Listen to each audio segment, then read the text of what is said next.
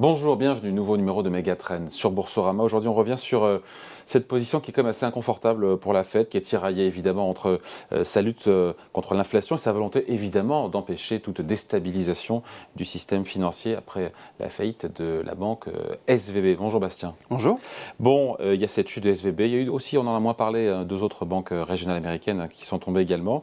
Et donc la Fed qui se retrouve face à un choix qui est quand même cornélien, privilégier la stabilité des prix. Mmh qui est son mandat, ou bien la stabilité financière, qui est aussi euh, son mandat. Elle est prise entre deux feux, c'est la question qu'on se pose aujourd'hui. Elle est face à, un dilemme avec deux priorités qui sont en apparence quand même à court terme contradictoires. Oui, tout à fait. En fait, je pense que c'est dans, quand il survient euh, des crises bancaires, c'est très important de rappeler un peu les cycles longs, un peu de rappeler euh, l'histoire.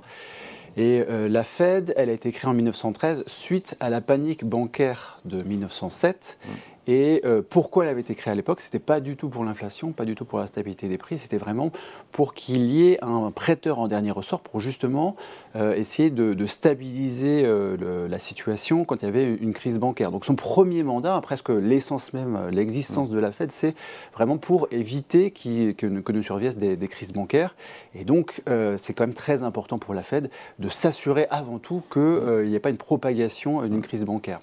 Donc, dans ce cadre-là. Euh, Elle a fait feu de tout bois dans le cadre de la fête des SVB, franchement. Euh, elle a, oui, la Fed a été intervenue euh, extrêmement rapidement. elle n'est pas intervenue toute seule. Hein. Elle est intervenue aussi avec les autorités américaines, avec et, donc le Trésor américain plus la FDIC, hein, qui est l'organisme qui garantit les dépôts bancaires aux États-Unis.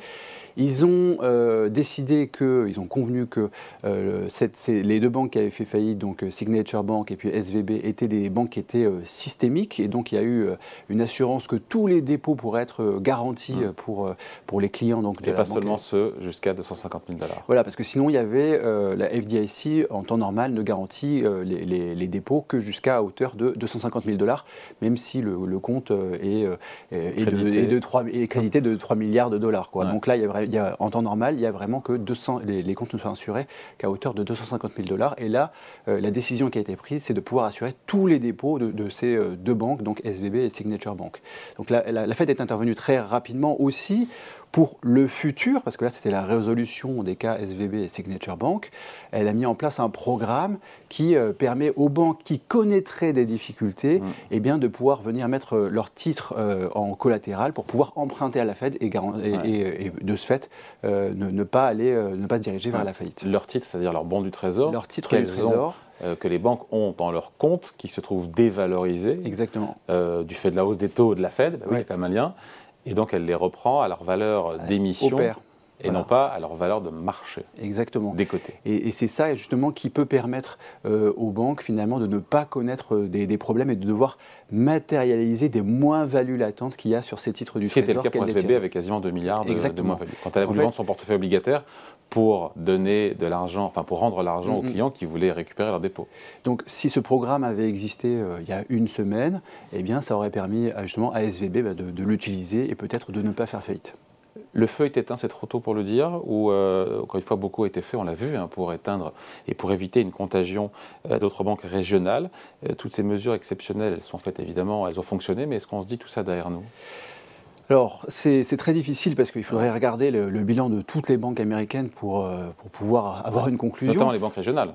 Euh, surtout parce les, que les, banques régionales, parce que les, grosses banques, elles sont très bien régulées et, euh, et, donc il n'y a, pas de problème pour les grosses banques américaines. Il peut y avoir des problèmes pour les petites banques qui ont connu une dérégulation sous l'administration Trump qui a défait certaines des mesures de régulation qui avaient été prises en 2010 par l'administration Obama. Et il y a certaines banques de taille moyenne qui finalement avaient beaucoup moins, étaient beaucoup moins régulées pour lesquelles il y a pu y avoir des, des problèmes.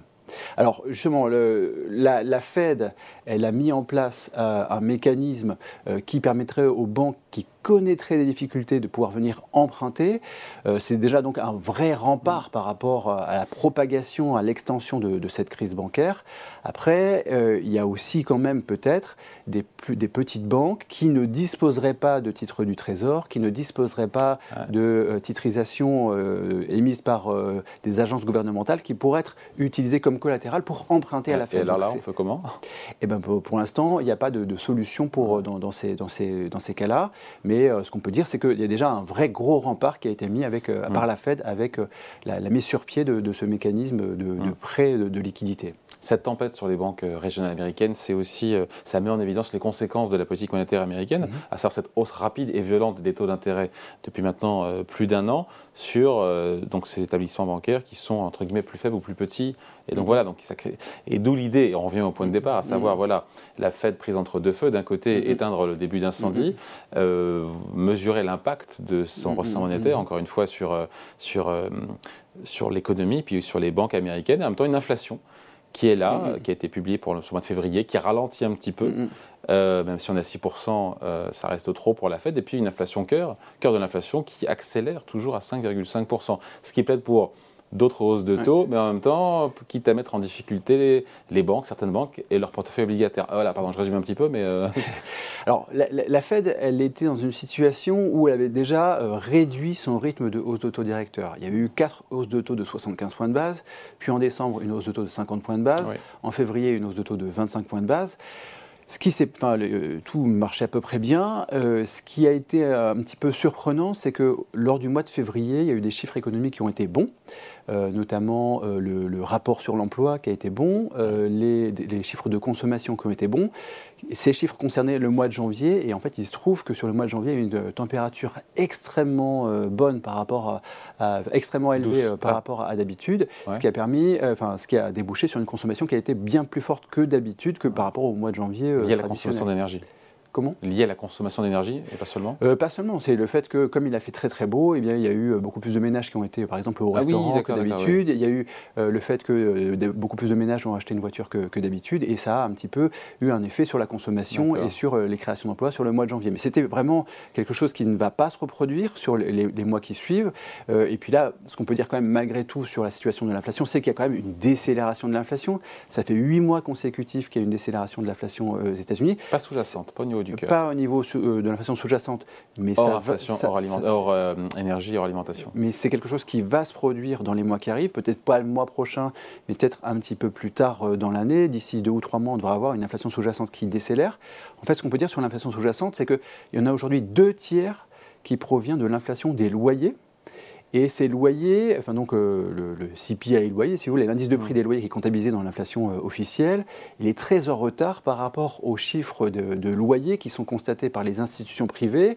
Et il y a à peu près un retard d'un an euh, par rapport, enfin des chiffres officiels par rapport aux chiffres de loyers constatés par les institutions privées. Et eux ont déjà nettement décéléré depuis maintenant à peu près 9-10 mois.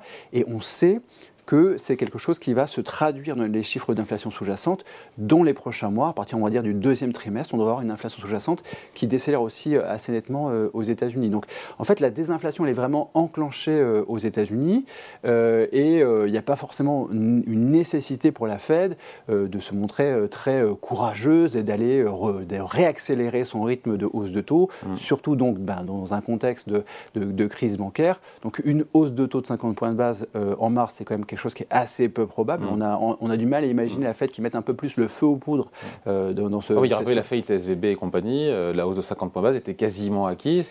Là, avec encore une fois ce qui s'est passé, cette mini-tempête sur le secteur bancaire américain.